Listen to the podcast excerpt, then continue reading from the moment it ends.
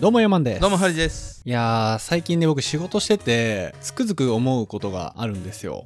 はい。やっぱりそのまあ我々会社やってるじゃないですか。大事なことってきっちり1から10やらなきゃいけないなって改めて思うんですよねちり1から10例えば仕事やっててそのメンバーとかも増えてくるとあのー社長がやらなくてもいい仕事って出てくるじゃないですか。っていうかほんまにこれやらな俺がやらなきゃダメなのみたいなことってたくさんあるじゃないですか。うんうんうん。なんだけどでやっぱメンバーが増えてきてそのやらなくていい部分ってもちろん出てくると思うんですよ。で出なきゃ回せて回せれないしその事業も大きくならないんだけどうん。そのやらせるのんと任せる？そのまあ同じなんですけどそのなんていうの？自分が把握した上でやらせる？任せる？っていう領域とまあちょっとここもうめんどいしわからんからやっといてっていう領域ってこれって似たようなああはいはい。話ですけど、結局全然違うなって思うんですよ。なるほど。なんかす最近ねそれめちゃくちゃ思っててうん。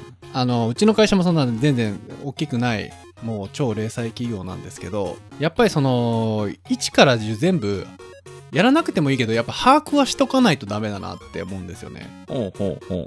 多分会社の規模がもっと大きくなってきてもうあのこれをすれば儲かるみたいなものモデルがあってそれをどう広げていくかみたいなフェーズになってもう2代目3代目社長みたいな。うん。この、まあ、01じゃない部分になってくると例えば1から10のことの社長はこの7から10までに注力すればいいだろうしか他幹部が1から5やって誰々さんが6やってみたいなことをやればいいと思うんですけどやっぱりねまだまだその初期段階っていうか会社のすがそのこれをすれば絶対儲かるっていうのがまだ不安定な時はやっぱりね経営者が全部やらなきゃいけないんだなっていうのをねはいはいはい。最近つくづく思うんですよ。なんかあったんすか？今僕36なんですけどへ え36え何の部屋？それ。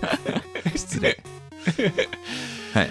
なんていうかな今までの経験を相対的に見てうん。全体的にねあの感じることですね。でその中でまあ僕他の会社の取締役とかさ、まあ、出資してジョインしてたこともあるし全然関係ない会社の外部取締役とかまあ結構昔はあの何でも顔突っ込んでやってたんですよはい。でマジでヤーマン何やってる人なんみたいな。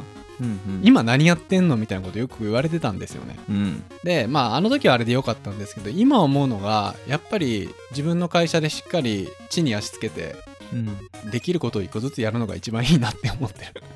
うんうんなんかさそのああの人のことだってこれ聞いてくれてるリスナーの人もあのもしかしたら思い浮かぶ経営者とか社長さんいるかもしれないけど全部を把握した上で任されてやってるのか、うんその無茶ぶり無茶ぶりじゃないけど任せたみたいな感じで言ってるけど実はその現場のことを全く何も分かってない社長に言われ振られてる仕事なんかによって我々のモチベーションって変わると思うんですよ。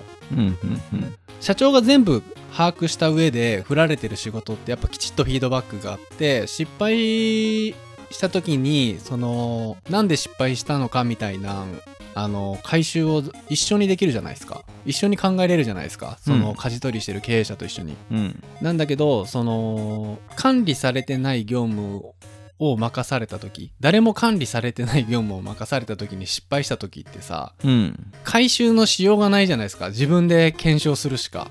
うんうんうん。うん。まあ経営者はそれは経営者はもう当然それは自分でやらなきゃいけないんだけど雇われてるメンバーとか一緒にやってる仲間がその状況に追い込まれるのって俺すごく良くないと思うんですよ。はあはいはいはい。だから例えば IT 詳しくない社長がそうそうそうかエンジニアみたいな人にこういうアプリを作ってくれって言われて作りましたっつってう。うんわかんないけどサーバー落ちましたみたいになったらうんなんで落ちたんだってそこここうです言われてもようわからんみたいな。うもうまさに今ハリーさんが言ったようなこと。とか例えばその現場一回も経験したことないその建築現場の社長さんがその現場でなんかわからんすごく難しい技術的な事故が起きた時になんで起きたのかっていうのを一緒に検証せずに責任問題ばっかりとあの問うてきたりとかさ。うん。まあすごくストレスがかかるわけですよ。うん。そういうのって。なんで我々経営者はやっぱ分からない領域って絶対出てくる思うんですよ。僕だってあのグラフィック上がりなんでウェブのことについては詳しくないけどやっぱり最低限こう調べながら勉強はしようっていうこう心づもりでうん。やってるし姿勢ですよね。大事なのって。姿勢。姿勢だと思いますね。おう。ん。だから最近僕そういうのをすごく大事にしながらあのやってます。でも大変じゃないですか。大変ですね。あのめんどいことだらけだしうん。でやっぱりその集中したい分野に時間使えないんでうんうんうん。今日あれやりたかったのにあれできないままこっちに時間取られて結局これ終わってないやん。明日もこの鈴木せんなあかんやんみたいなこととかもたくさんあるんで、もうねそれは宿命かなと思ってますね。経営者の。経営者の宿命。絶対その1から10やらんなあかんもん、まあね。うん、そこできてなかったらそこからボロが出ると思うんですよね。うん。だからそれねあのできてない経営者の人はそこを学ぶっていう努力しなきゃいけないしその努力が難しい場合はその学んでるよっていう姿勢を仲間たちに見せなきゃいけないしうんうんうん経営者って大変ですよね。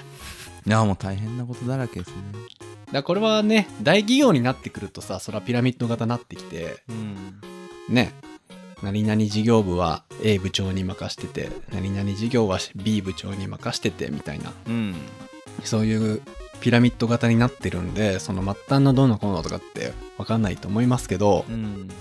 まあせめて100人以下ぐらいの会社だったら100人以下。100人ぐらい名前覚えれるでしょ？150人が名前と顔が一致する限界と言われてますね。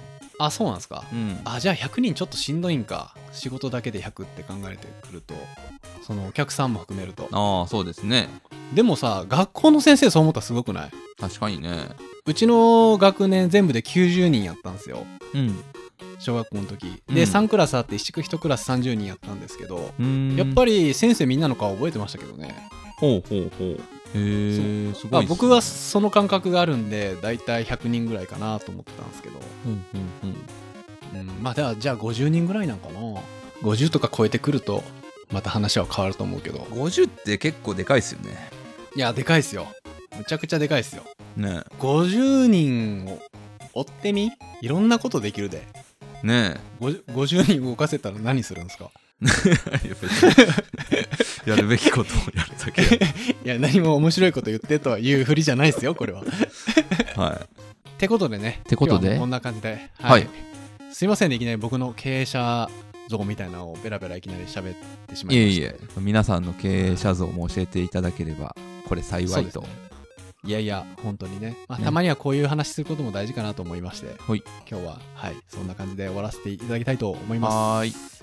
本日も最後まで聞いていただきありがとうございました。えーこの話が面白かったよっていう方はチャンネル登録、高評価よろしくお願い。しますそれではまた来週。さよなら。さよなら